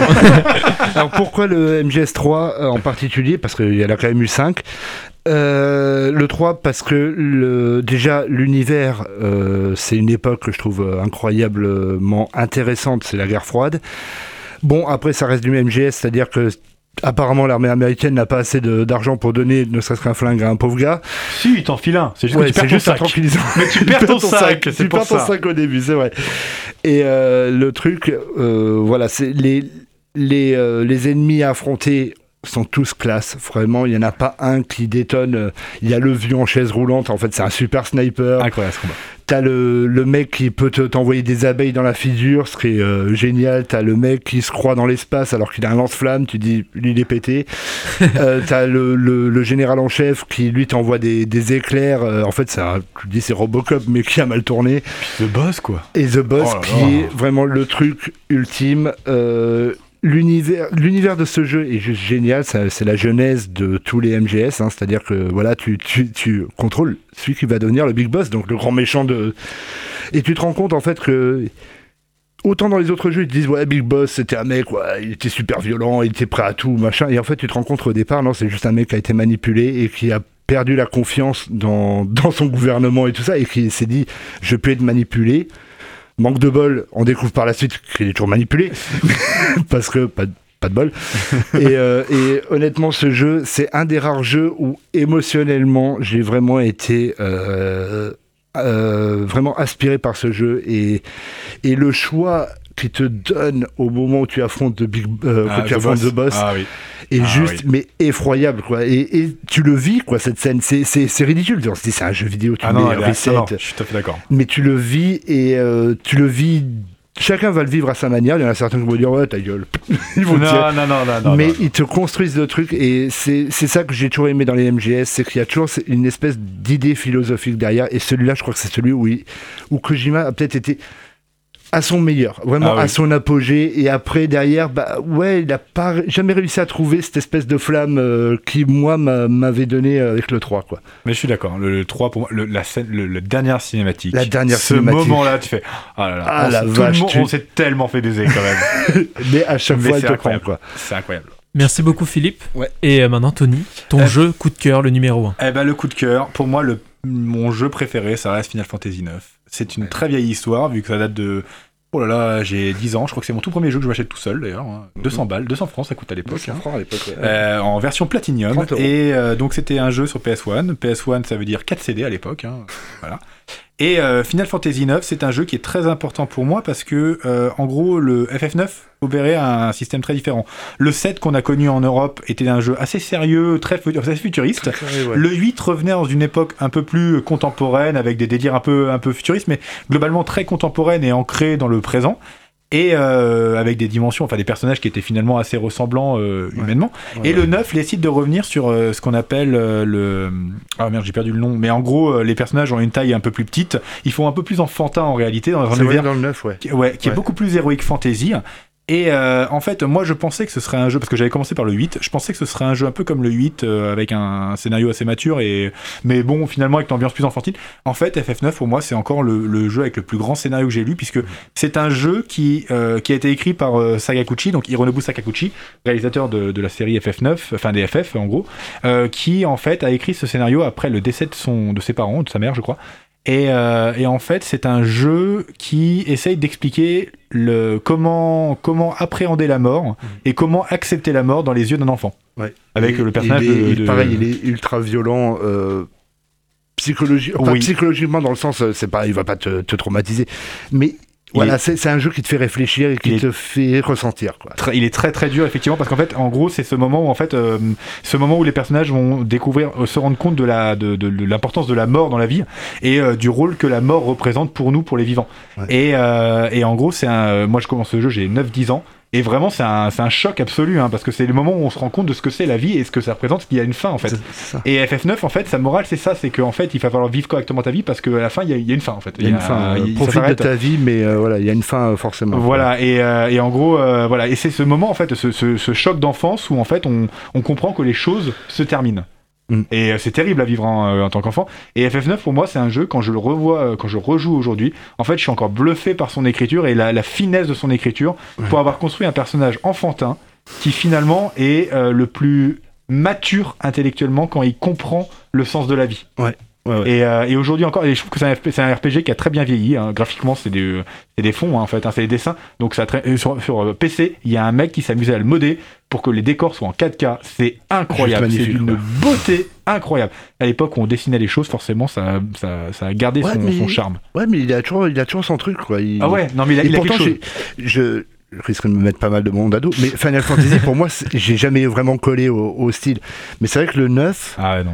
le 9 est vraiment sympa. Le, le 7, que tout le monde connaît, il est, il est cool parce que, bah oui, comme tu dis, c'est des trucs qui sont un peu adultes, voilà, euh, c'est le monde qui va mal, machin. Mais c'est vrai que le 9, il t'apporte ce, ce côté, et le- l'univers est fait pour euh, finalement euh, adoucir un peu le, le, le truc, mais pour autant, c'est pas gnangnan, quoi, ça devient pas gnangnan. euh. Et c'est pour ça qu'en fait, je, je conseille à tous les gens qui, qui aiment les FF de essayer le 9 et dur 2 sachant parce qu'il a été mal, mal reçu, à une, pour une raison qui m'échappe un peu. Euh, FF9, c'est un très très grand jeu. C'est vraiment grand, pour moi le, le meilleur jeu que j'ai pu tester de ma vie. Et je suis pas sûr qu'il sera battu d'ici là. Je pense qu'il va rentrer dans le panthéon, il s'il n'est pas déjà. Tôt ou tard. Tôt ou tard, il est dans le panthéon des jeux vidéo, ouais. Eh bien, messieurs, moi je vais passer à mon top 1 aussi. Parce qu'on a pris un peu beaucoup de temps Désolé. tous les deux. On a un tout petit peu de temps, là on a quelques minutes euh, juste avant la, la suite des programmes. Moi je vais Ouais. passer à mon top 1 et dans ce top 1 je vais vous parler évidemment de Minecraft. Pour moi c'est le jeu, c'est vraiment le jeu auquel je vais y revenir tous les trois mois et où d'un coup là j'ai un manque, tu vois, j'ai besoin de m'ingérer un peu de, de Minecraft. euh, J'ai dans- miné. Il faut que j'aille miner, il faut que j'aille faire un truc. Euh, donc, euh, donc voilà, c'est. Qu'est-ce que c'est Minecraft? C'est un jeu bac à sable. Euh, pour le coup, le nom parle complètement. Vraiment, vraiment pour. euh, Euh, il a tout son sens. On hein. peut y faire tout ce qu'on veut. C'est un jeu fait entièrement de cubes. Pensez au Lego, bah voilà, c'est ça. Euh, en jeu vidéo, vous pouvez y faire ce que vous voulez, construire, casser, euh, créer des choses. C'est mine de rien joli. Quand on, alors, quand on passe d'un jeu avec des graphismes de ouf et qu'on arrive sur Minecraft, Au début, ça, peut pique- faire un ça petit choc. un peu les yeux. Ouais, au Mais en fait, départ. on s'y habitue très vite ouais. et on trouve très vite en fait euh, de la beauté dans ce jeu Ouais. euh, qui est euh, voilà hyper ouvert, qui vous permet de, si vous aimez vous déplacer, les jeux un peu le parcours, etc. Il y en a. Vous aimez vous bagarrer, vous taper dessus. Il y en a. Vous aimez le multijoueur. Il y en a. Vous aimez construire des choses. Vous pouvez. Vous aimez farmer. Vous pouvez. Tout ce que vous voulez faire, vous pouvez le faire. C'est Ouais. toujours super cool. Il y a des, des mises à jour qui sont assez régulières, mine de rien, qui rajoutent beaucoup de nouveaux contenus et beaucoup de choses qui est toujours hyper cool. Donc voilà, plein de choses en fait dans Euh, Minecraft. Sur internet, vous tapez euh, par exemple euh, Minecraft, genre Minas Tirith pour les fans de Lord of the War, euh, Lord of the Ring, euh, Seigneur des Anneaux. Il y a un mec qui s'est quand même amusé à créer Minas Tirith, Ouais. quoi, et c'est juste magnifique. On se t'as de dit, tout, hein. le, le nombre d'heures qu'il a pris pour le faire, et tu te dis c'est juste sublime. C'est, un je jeu crois, je crois qu'avec, mais pour pousser le truc à ce point-là, euh, je crois qu'avec Google Street View, il y a quelqu'un qui avait développé une sorte de mode pour pouvoir littéralement faire le monde entier sur une map Minecraft Ah, avec ça, Google Street View, tu vois. C'est magnifique. ça. Mais Et- tu Et rajoute les modes en plus, parce que le jeu il est déjà ultra complexe, Ouais. mais tu rajoutes les modes avec Ouais. qui rajoute l'électricité, qui rajoute l'énergie nucléaire, qui rajoute en fait toutes ces énergies-là.